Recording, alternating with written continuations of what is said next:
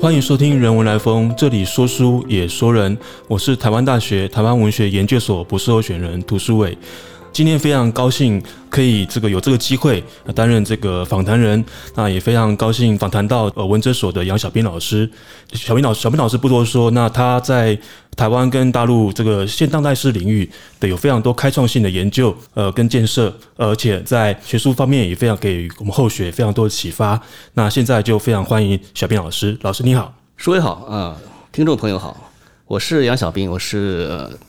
中央研究院文哲所。研究员，好，那今天的访谈呢，这个大概我就会分成呃三个部分。那首先呢，就是第一个部分，我可以就老师的这个呃学识历程啊，包括老师对于这个当代整体人文研究的看法来做一个访谈。那第二个部分呢，我会跟老师在访谈的题目的这个方向是在关于老师在自身的这个诗歌写作方面的阐述。那第三个部分呢，我会跟在老师在这个台湾影像研究、艺术参与跟台湾新电影的部分，也是老师长期在这个领域所右手经营的部分，来访谈老师。那首先第一个部分，那我就首先就我就来说，就是在我硕班阶段呢，就是老我是作为老师一个学术粉丝啊，那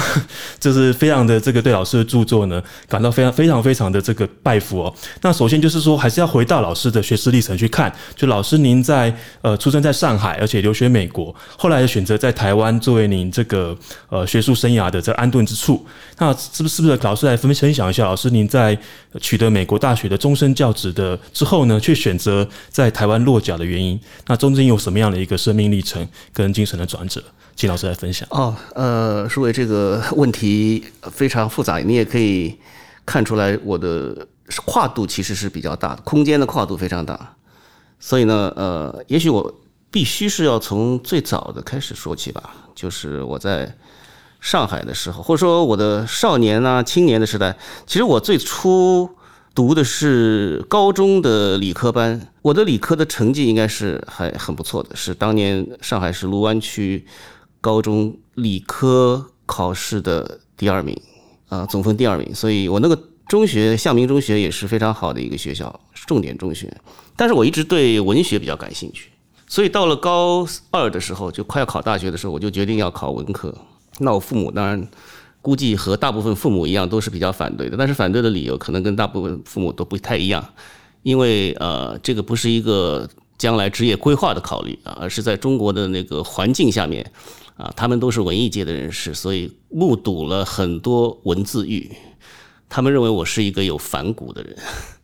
所以一定会遭遇到文字狱，一定不能去读文科。但是当然这个。我没有特别的在意，因为其实当时我的兴趣是中国的古典文学，或者说是古典诗词吧，呃，所以呢就执意的要考文科啊，最后考到了嗯复旦大学的中文系。当时我进校的时候，其实也是只对古典诗词有兴趣。到了学校大概两三年之后，哎，这个兴趣突然就转变为是跟现代文学，甚至是呃西方的现代派文学比较相关的那样一种。关联上去了，而自己也开始不再写旧体诗词了，因为最早我是写旧体诗词的，还要管平平仄仄平平仄什么的，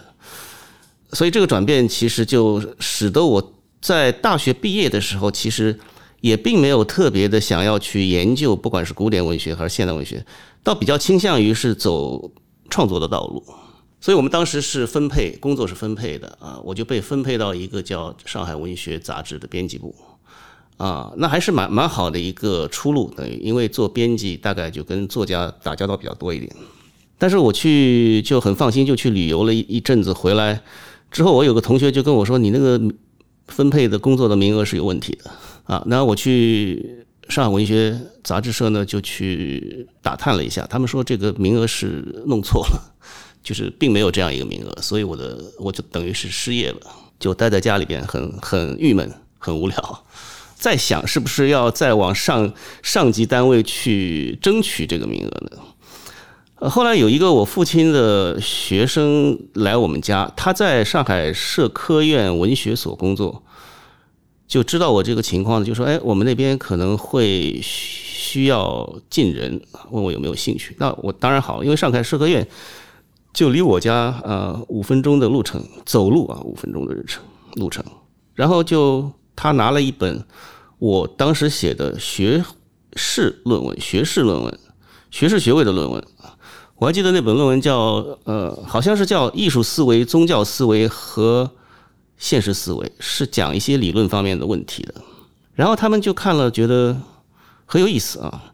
呃，我这个没有读过研究生的呢，就变成了一个研究人员，就去了上海社科院文学所工作。正式的研究人员，现在可能博士都比较难进那个单位了。但是这样呢，也就开启了我的一个学术的生涯，等于是因为在此之前，当然你也可以看出，既然我的学士论文是写这么一个理论问题，其实我对理论问题是有兴趣的。但是呢，这也只是兴趣的一部分。到了我要去文学所工作的时候，当然就变成了一个职业，就必须是走一条学术的道路。那我在那边当然。写就写了一本书，在在文学所待了四年，写了一本书叫《否定的美学》啊，就是法兰克福学派的这个文艺理论。这本书其实是我自己选择的一个一个题目，因为当时也是有同事就要编一套丛书，说是呃自选一个西方的理论流派来写。呃，当然马克思主义，我一开始在大学的时候，其实呃作为刚从文革出来的这个学生吧，就有也有一点点反感。后来呢，就是看了一些西方马克思主义的东西，觉得还是有有蛮大的意思的啊，跟跟中国的马克思主义有非常大的不同。然后阿多诺的一些观点，尤其是对于现代主义、对于现代音乐啊，就音乐本身吧，或者是对于大众文化这样一些论述，其实跟我的很多观点、很多观念都是比较啊相应的，所以就决定写这个法兰克福学派。我大概写了两三年的样子，最最后是一九八八年底完成了这本书。可是其这个丛书的其他的 其他的书稿都没有完成，所以我就就要等他们。然后等到了一九八九年六四事件发生之后，这本书是完全没有可能在中国出版，所以就等于就放在那边那个书稿。那个书稿放在那边，大概到了一九九零年代中期的时候，有一次跟王德威老师聊起这个，哎，我有一部书一部书稿，然后他说你那要不要出版？因为那个时候正好是麦田可能是刚刚开张，麦田出版。所以也也就被纳入了麦田的最初的一些那几本这个啊理论批评的呃那个丛书的一当中的一本，然后再过几年才在大陆再出版，当时反响都还非常不错，因为是比较早的来介绍啊法兰克福学派的呃文艺理论的。其实我没有觉得那个那个书有特别的我的自己的理论创建，但是确实是一个比较早来介绍比较全面，我觉得也算是比较深入的来介绍的。呃，那写这个书，当然我还是很认真的，就跑了啊，这个各种各北京的各各种图书馆啊等等的，所以呃，这个就算是我的那个学术的一个开始。然后当时当然也做了一些其他的呃跟这个相关的一些兴趣上的，比如说对于当代文学的评论啊，呃，当时后现代主义的这个理论也开始传入中国了，所以就。呃，看了不少关于后现代的，尤其是詹詹明信的一些论述，他也到中国来演讲过啊，所以出了他的演讲录。那么这样就变成了对一个学术的生涯有有了一个开端。但是去美国留学这件事情呢，其实也未必很跟学术相关啊，因为当时我的社科院的同事都出国了，呃，出国成为一种风潮。然后呢，我是有一些亲戚在美国的，所以呢，我按兵不动，我没有一个出国的念头，是会让我的同事或周围的人觉得很奇怪，呃，变成是一个我不太有什么本事，好像就只能窝在中国的这样一个感觉，就有一点点压力，觉得应该要去出国。其实这个出国到底是干嘛，也也呃不是很明确，但是比较顺理成章的方式，当然就是去读学位，所以读学位变成了一个出国的一个途径。呃，我就大概操作了两年的样子吧，申请各种学校。有一次就突然接到一封信啊，这个署名是 Howard Goldblatt，就是大名鼎鼎的葛浩文。当时我并不知道葛浩文是谁，那么他就跟我说，他从旧金山州立大学要转换到科罗拉多大学，因为我申请了旧金山州立大学，所以他说他要离开，我要不要重新申请一次科罗拉多大学？啊，那他有有这个意愿，就是让我去科罗拉多大学跟他念硕士。那我当然就非常高兴。当时也问了在美在中国的一些呃我认识的美国的汉学界的朋友，他们说葛浩文很有名啊，How，Howard Goldblatt。当时我一无所知，就很很懵懂。其实我也是看了很多学校的材料，科罗拉多大学我记得我也是呃注意到，但是我觉得那个地方很偏僻。啊，就没有申请。后来去了之后，那当然这是后话。后来我非常喜欢那个 Boulder 这个城市，然后就这样呢，就就申请了科罗拉多大学，也就很顺利的去了那边读硕士。到了硕士毕业的时候，突然就发现，就是东亚系是没有博士的，当然可以去读转成比较文学系，但是呢，就是有一些当时的朋友就劝说，哎，要不要考虑申请？常青藤的学校啊，当当考虑之后，就是这个生涯的规划或者找工作啊比较便利的关系。这件事情可能我觉得对葛浩文老师也是比较有打击的，他觉得我背叛了他 啊。但是他还是帮我写了很好的推荐信了，当时，所以我就大概也就申请了耶鲁，给了我比较好的这个奖学金，就去了耶鲁大学。那么当时接收我的耶鲁大学的教授是 Marston Anderson。是一个当时在美国汉学界的一颗等于是新星啊，但是非常不幸的是，我去了一年之后他就去世了，才四十岁好像，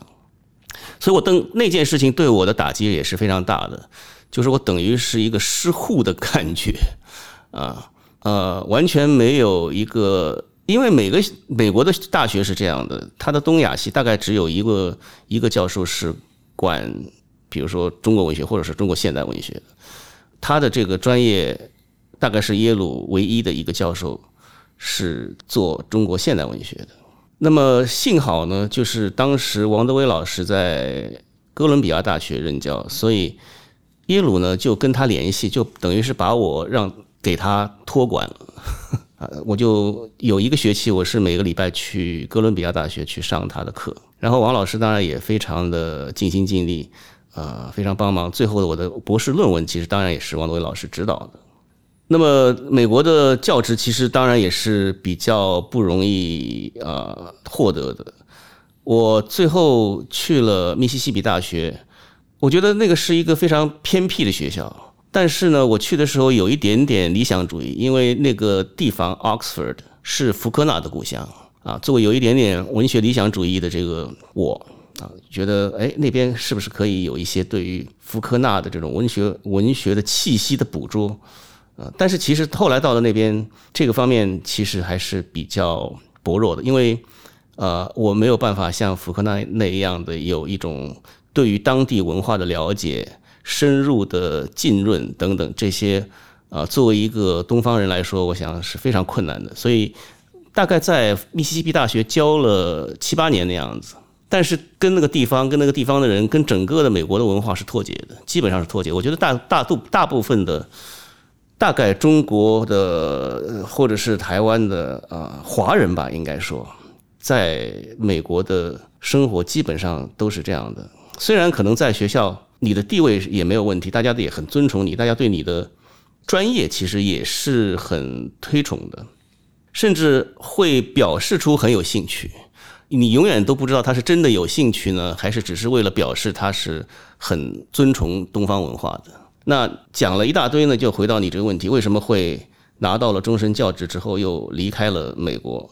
你就会觉得我在那边永远是一个异乡人，是一个陌生的环境。虽然啊，跟同学、跟同事的关系都很好，但是不具备一个可以交流的基础。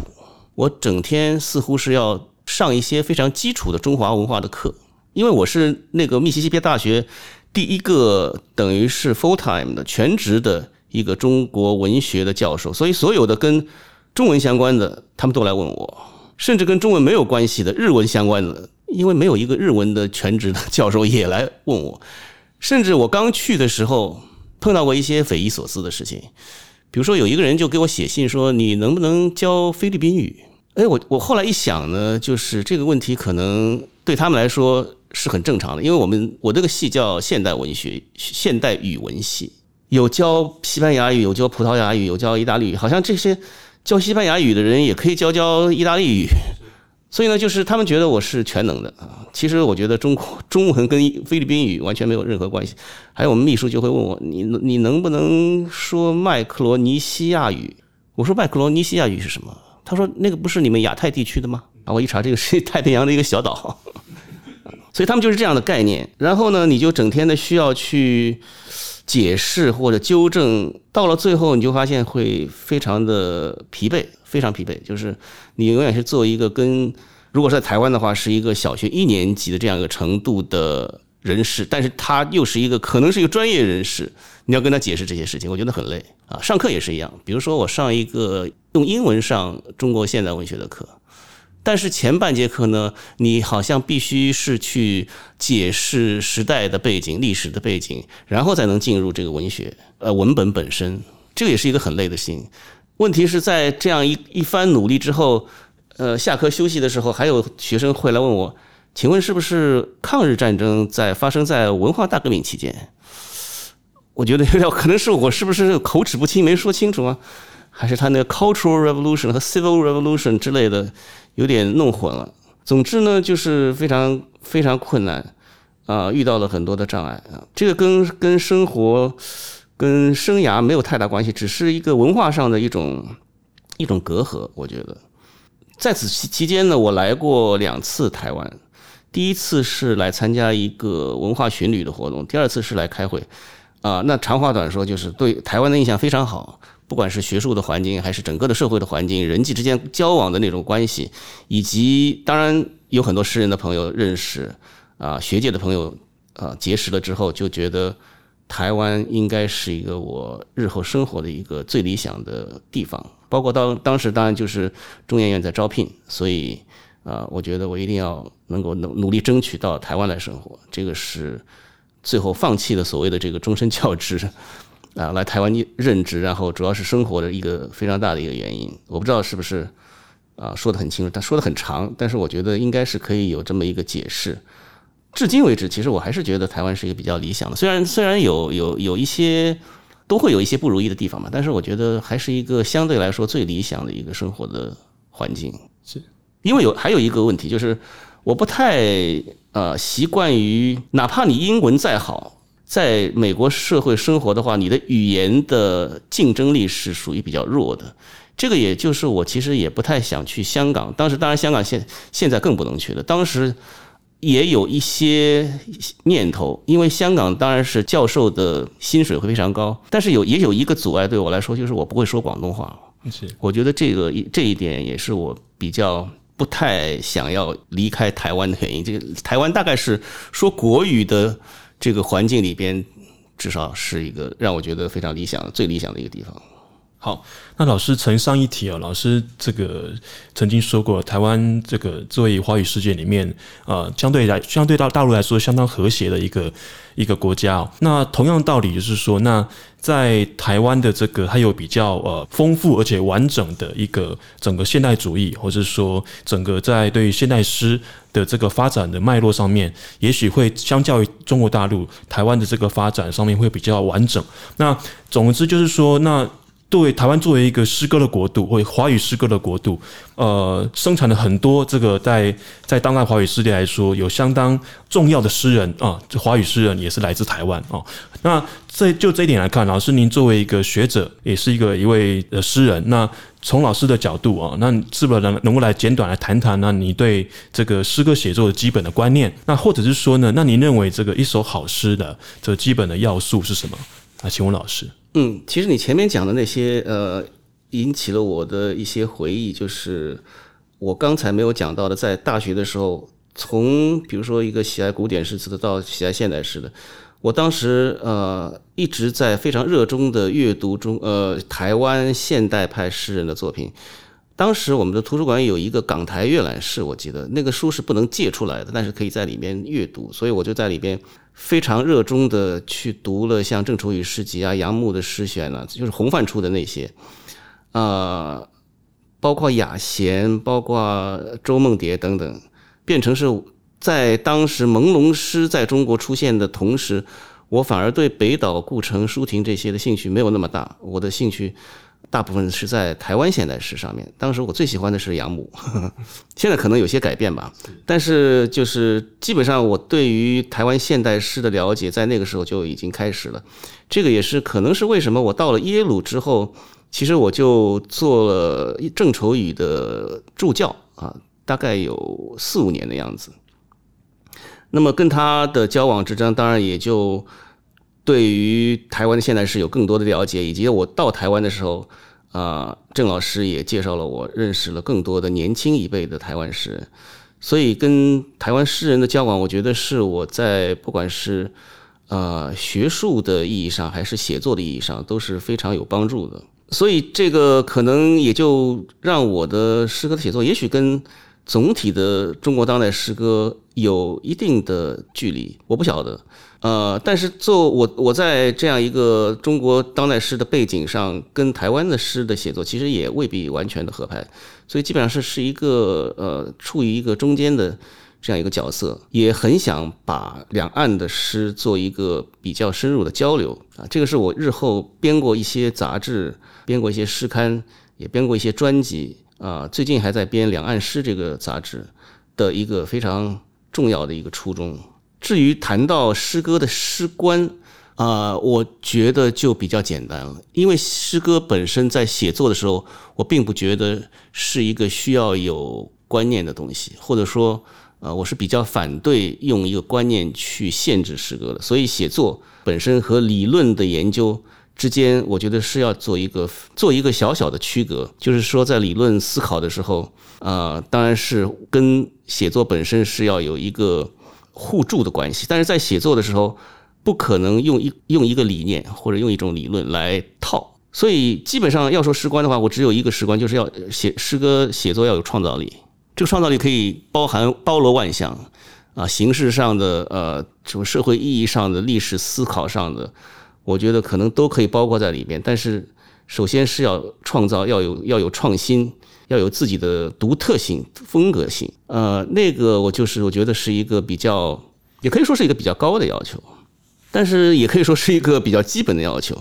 呃，如果你一点辨识度都没有的话，那这个诗本身跟别人，你你你写的跟别人写的，或者你说的话跟别人说的话，如果完全没有区隔的话，那就没有意义，就就还不如不写。好，那就是说还要请问 这个老师的这个另外一个部分哦，就是说老师您这个在除了。这个诗歌写作之外，你也这个不断的有在有在从事这个一些视觉艺术的一些创创作。那包括您这个举办过后摄影主义啊啊，包括这个举办过抽象师的这个抽象诗派艺艺术展，还有杨小兵的艺术呃摄影师做的个展哦，等等等等。那是不是还可以谈谈一谈，就是说您这个试图将这个诗歌跟所有的影像来做个结合的这样的一个一个艺术行动的这样的一个心理契机是什么？我觉得。诗歌的写作跟艺术的创作其实是比较相应的，就是这些可能都是属于一种呃感性创作的范畴。学术的方面当然就比较理念化或者理性的范畴。那么文字的诗歌的那个方面，有有的时候没你没有办法表达出来，对于一种比较直觉的视觉或者听觉的呃那样一种感性的表达，所以呢。我就在视觉艺术方面，其实也大概十几二十年前吧，或者更早，有一些努力。因为自己不会画画，这个是我的一个弱项嘛，所以如何去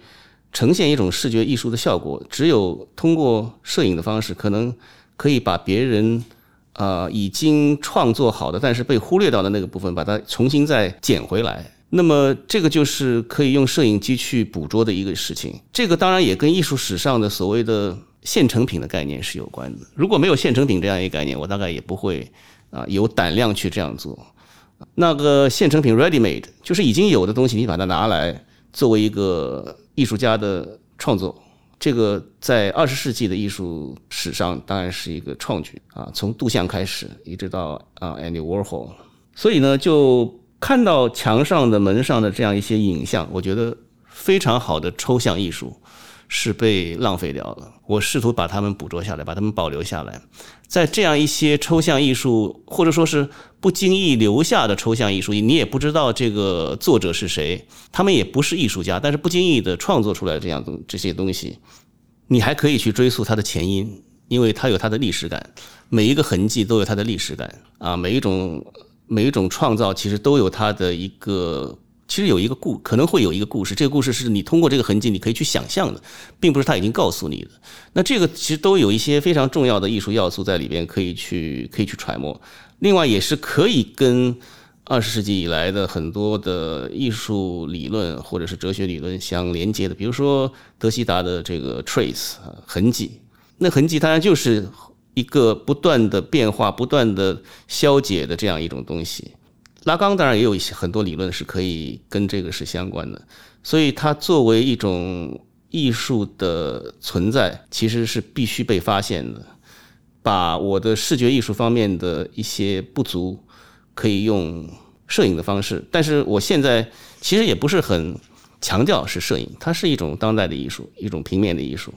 因为有很多时候呢，我也我也跳脱出啊这样一个方法，就是也拍一些其他的东西，或者说制作一些其他东西，包括呃这个装置啊等等啊，其实我也我也尝试过。那呃，承上一体啊，那就是说，那个老师，您在这个除了这个呃影像的实践之外哦，也有从事过 这个相关声音啊，声音美学的实践哦。那包括老师在去年的这个二零一九年的台北诗歌节，曾经在这个担任过朗诵啊，朗诵您的一首诗哦，哦叫《宇宙大爆炸》哈。那您可是您是用以声乐的形式来做演出。那这个在我们现在这样语比较年轻青年人的语的语汇来说，就这种斜杠哦。那老师。所以，老师，你在这个 除了影像的斜杠哦，它之还有包括这从事这个所谓的这个声乐啊的这个斜杠，声音美学的斜杠。那施老师来谈一谈您对声乐的兴趣。哎，你说的这个很好，就是其实各种艺术都是相通的。在视觉艺术的方面，其实当时我在台北第一次办展的时候，那个画廊的老板就跟我说：“你能不能配诗啊？”我觉得一把一般的诗配上去之后就会很无聊，所以就即兴，也不是即兴。呃，应该说是当时特别的想了一种抽象的，就是没有语法的那样的诗，那跟我的这个抽象的效果的艺术作品是做一个连接，这样，那文字和视觉的效果就把它合在一起了。说到呃音乐的部分，我觉得跟诗歌的联系就更加的紧密，因为诗本身就是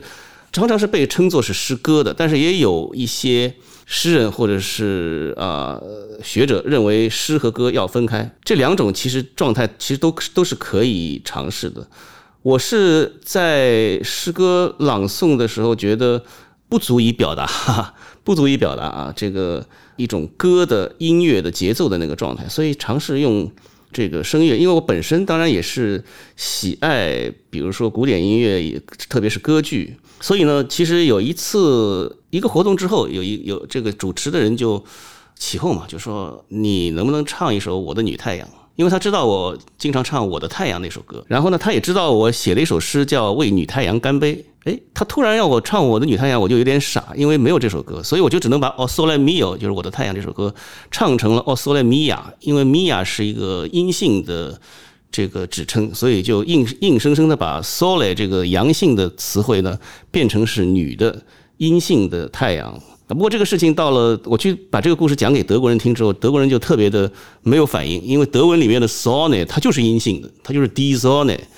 所以他们一点感觉都没有。但不管怎么样，就是后来我在想，女太阳不如把我自己的女太阳那首诗呢，就用我的太阳这个歌把它唱出来试试看。最后我唱了一遍之后，非常合拍，天衣无缝。所以我就在想，我是不是这个写这首诗的时候，就是以我的太阳这首。这首歌的旋律或者是节奏，啊，依照那样的旋律和节奏来写的呢？呃，不管怎么样呢，就是后来我就尝试了用很多歌剧的咏叹调或者是一首歌曲的旋律来填上我自己的诗啊，呃，然后呢就再把它唱出来，就我就不朗诵了，因为朗诵太平常了，太常态了啊，所以呢，就像这个台北诗歌节邀请朗诵的时候，我就说，那我就把它唱出来好。啊，所以呃，基本上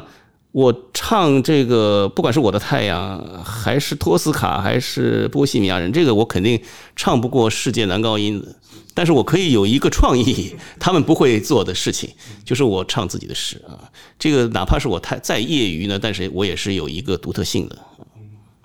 好，那老师那个现在就记。就要接下来进行到第三个部分了，就是关于您对于在这个影像研究的这个，包括台湾新电影的这样的一个研究的一个参与哦。那老师您的研究就是说，呃，涉及的包括台湾最重要的几位导演，包括侯孝贤、杨德昌跟蔡明亮啊三位导演的这个电影作品研究。那是不是可以老师来谈一谈，就是说谈一部您最启发您的台湾新导演，还有他的作品？对，这一请教老师。嗯。我想起经常有人问我写诗受哪位诗人的影响最大，然后我就我我有时候就会回答，其实诗人对我的影响没有太大，是电影对我的影响比较大，可能更大一点。所以这个影像或者说电影本身。呃，是是我的一个非常大的一个兴趣，从小就开始看很多电影。那个时候，我记得文革刚结束的时候，就有大量的，不能说没有古今中外，但是是中外的各种各样的电影突然就冒出来。那个时候也没有什么版权意识，就是在就是可以乱放的。而且我父母是文艺界的，所以他们的。电影票包括影剧票都是送的，我这个造成了我至今还有一个非常不好的习惯，我非常不习惯买票去影院看电影，都因为我觉得电影都是应该送票的，就很多各种各样的电影，所以呢，当时还有一些，比如说呃电影展，瑞典电影回顾展、日本电影回顾展、美国电影回顾展、什么法国电影回顾展、意大利电影回顾展，所以那个时候就看了，比如说费里尼啊、伯格曼啊。布纽埃尔啊，这些呃世界大师级的电影，印象非常深。一直到现在，其实有很多的电影，我现在在上的有一门课叫《世界电影与现代主义》，就是基本上也是在讲这些电影大师的作品。所以呢，就印象非常深，影响也很大。到了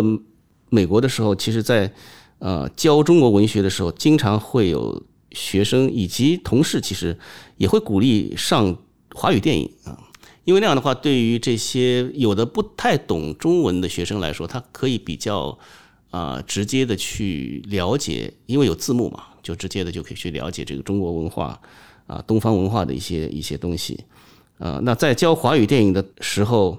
当然就会涉及到台湾电影，包括侯孝贤、杨德昌、蔡明亮这些。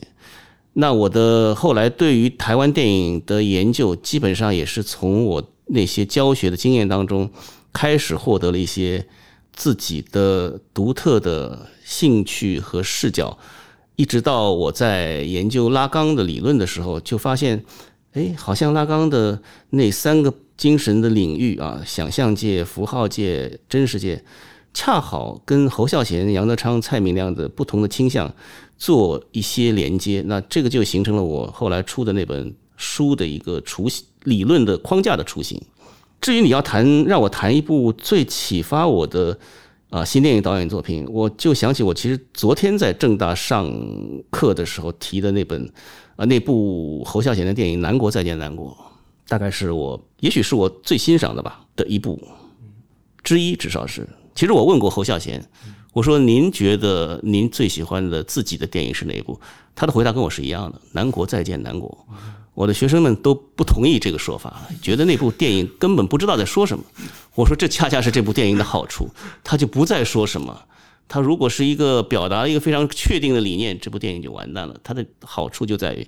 这部电影不传达一个黑很确定的单一的理念，但是它有各个层次，它有一种挽歌的气氛，它有一种，呃，我我觉得这个电影里面的主角对于黑道或者对于。帮派来说，就像是堂吉诃德对于骑士这样一个概念一样，啊，它是有一种对于这样一种末世情节，对于这样一个衰败的呃历史的一种挽歌性的悼念性的一个性质。所以这这部电影我觉得是非常出色的啊。是非常谢谢老师，老师非常相当有趣哦。那我想就是电影其实是一个相当具有呃非常庞杂，也是非常具有复数结构特征的一个艺术形式哦。譬如说，它需要的是呃呃，包括摄影、运镜啊，包括还有剧本、音效等等，它就全部会在电影里面的。镜头里面做呈现，那我想就是一个比较次要的问题，就是问老师是那老师您对这样的一个呃这个那么复杂的一个艺术形式，像电影哦，那对您对这电影研究哦，不一部一部好电影，要是一部好电影，那它的一个呈现出来的一个要是好电影的基本的美学特质是什么？那可以老师这方面可以来做个分享，这样。同样的，我觉得既然电影是一个所谓的综合艺术嘛，综合艺术其实当时华格纳认为他的那种歌剧就是综合艺术。但是，我当然后来我觉得电影更是一个综合艺术，它有各个方面的因素去决定了它成为一个什么样的电影。跟诗歌的标准，我觉得是一样的，就是他如果能够用一种啊他自己的独特的形式，呃，有创造力的给出了一种。与他人不同的美学经验的时候，我觉得这个电影应该是比较成功的。然后我也比较反对，其实我比较反对所谓的写实的电影啊，电影当中一定要有一些能够超出写实的东西。我刚才说的那一部《南国再见南国》，其实有点忘了，它其实也有诗诗的意味在里面，包括这个片名本身，它为什么要重复一个南国？有一种造成一咏三叹的效果，有一种抒情性在里边。这个都是我觉得作为电影这个门类所纳入的，比如说诗歌的要素、音乐的要素等等，把它这些东西放在一起，我觉得你可以看出，呃，这个电影有它提出的一种新的、不同于前人的，也不同于自己原来作品的那种美学的特质。